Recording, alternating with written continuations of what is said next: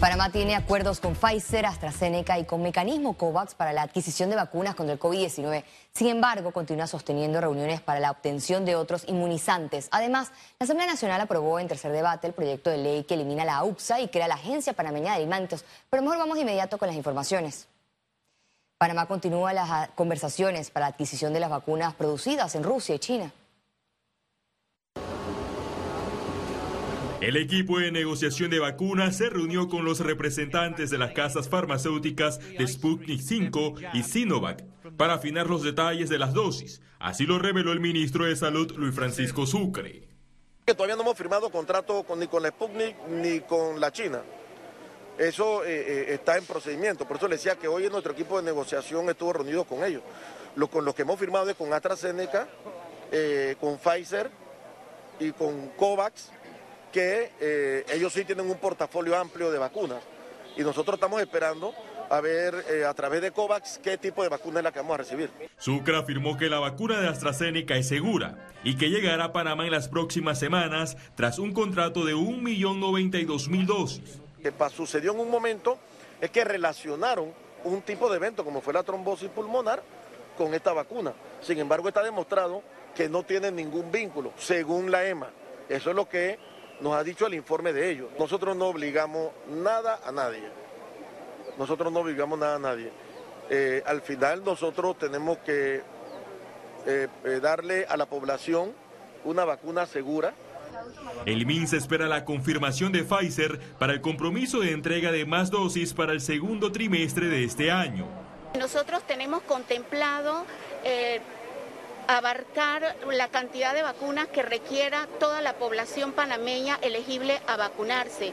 Estamos contemplando también ya a las embarazadas y estamos pendientes de los avances de los protocolos en estudios para vacunar a la población pediátrica menor de 16 años, entre 10 a 16 años. Hasta la fecha el país registra una aplicación de más de 280 mil dosis de Pfizer. Félix Antonio Chávez, Econius. Las autoridades sanitarias rindieron homenaje a los 111 profesionales de la salud que perdieron la vida a causa del COVID-19 en más de un año. En el acto realizado en la sede del Ministerio de Salud, develaron un monumento en honor a los fallecidos y entregaron a las 15 regiones del MINSA plantones de guayacanes para recordar a los técnicos, trabajadores manuales, enfermeras y médicos la ceremonia contó con el ministro de Salud, Luis Francisco Sucre, la primera dama de la República, Yasmín Colón de Cortizo, el director de la Caja de Seguro Social, Enrique Lau Cortés, y los principales líderes religiosos del país.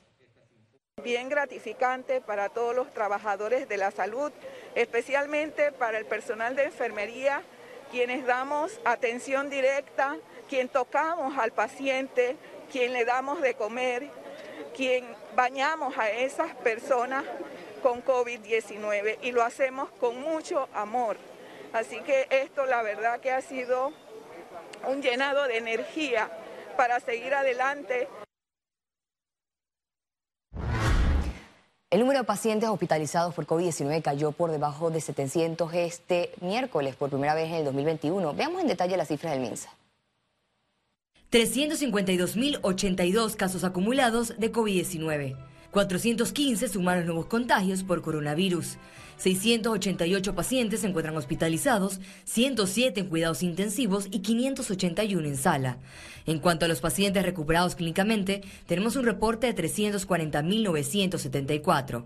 Para más sumó un total de 6.065 fallecidos, de los cuales 5 se registraron en las últimas 24 horas. La certificación de bioseguridad otorgada al Aeropuerto Internacional de Tocume fortalece su reputación internacional.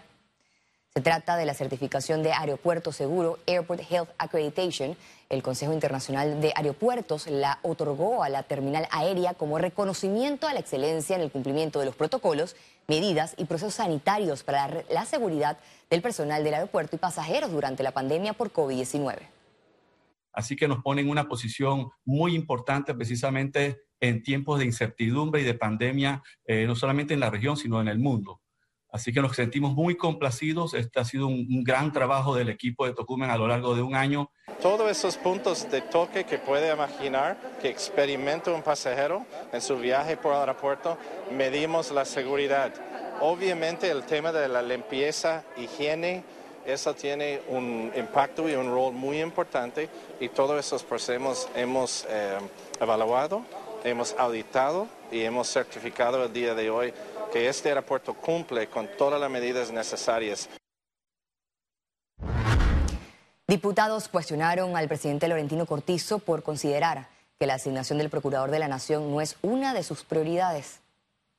No, no, no, no. ¿Hará uso de sus facultades constitucionales para la designación del nuevo procurador o eh, tomará el mecanismo anterior? No, ahora mismo, ahora mismo en este momento este, estamos analizando esa posibilidad, pero no lo tengo como de las más altas prioridades en este preciso momento. Así respondió el mandatario de la República a los cuestionamientos de este medio. Dejó claro que está enfocado en la designación de la nueva directora de la CENIAF, que será anunciada en los próximos días. Y les voy a explicar por qué. Él le dijo a Caraballo, bueno Caraballo, se fue Ulloa, tú quedas de encargado. Pero cuando uno es encargado, el presidente sabe cuándo puede nombrar un reemplazo. En cualquier momento que le parezca. Así que le va a decir, usted haga esto, o deje de hacer esto, o yo le nombro un reemplazo. La decisión del Ejecutivo coloca la alta posición encargada de perseguir el delito en una interinidad dirigida por el procurador suplente, Javier Caraballo. Yo invito al presidente a dos cosas. Si él cree que el fiscal Caraballo, que me parece ha hecho muy buen trabajo en estas últimas semanas, se merece el cargo, que lo nombre, que lo nombre ya en propiedad. Pero no hacerlo y no nombrar a nadie pone en indefensión al fiscal Caraballo, a la justicia panameña y a las investigaciones delicadas de CENIAF, de corrupción, de pandeportes, de los exdiputados. Yo lo que creo es que el presidente tiene que cerrar este ciclo porque nos crea incertidumbre, nos crea incertidumbre a todos los panameños por la importancia que tiene el Ministerio Público y sobre todo en ese compromiso de combate a la corrupción que debe tener esta figura o este funcionario público. El nuevo procurador de la Nación deberá asumir el cargo en el Ministerio Público hasta el 31 de diciembre de 2024. Félix Antonio Chávez, Econius. Eduardo Leblanc, aspirante a la reelección como defensor del pueblo, negó ser el ungido de la bancada del PRD. Yo le deseo suerte a todos. Eh, son excelentes profesionales, eh, algunos excompañeros, eh, no solo míos, sino de, mis directores. Y bueno, que, salga el que, el que quiera la, asamblea. El final es. ¿No? ¿no? Yo, yo estoy haciendo mi trabajo y trabajaré como si no hubiera mañana. Hasta el 31 de marzo es mi último día o hasta que venga la persona que, que me reemplace, sea antes o después. Economía. Este miércoles, con el tercer debate, aprobaron la eliminación de la AUPSA. Este proyecto de ley crea la Agencia Panameña de Alimentos.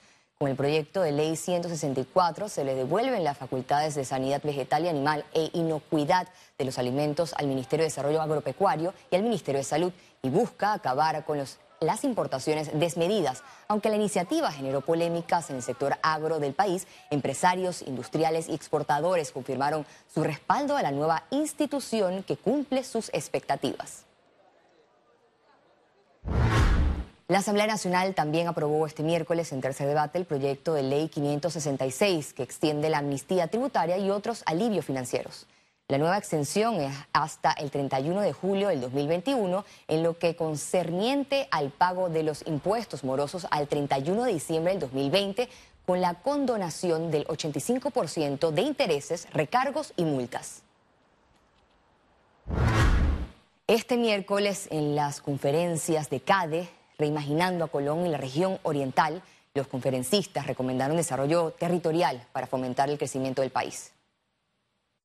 Para lograr equidad en el crecimiento de Colón y la región oriental del país, los conferencistas señalaron que se requiere desarrollo sostenible desde la innovación social. Se trata ahora ya no de hacer una apuesta al crecimiento económico solamente.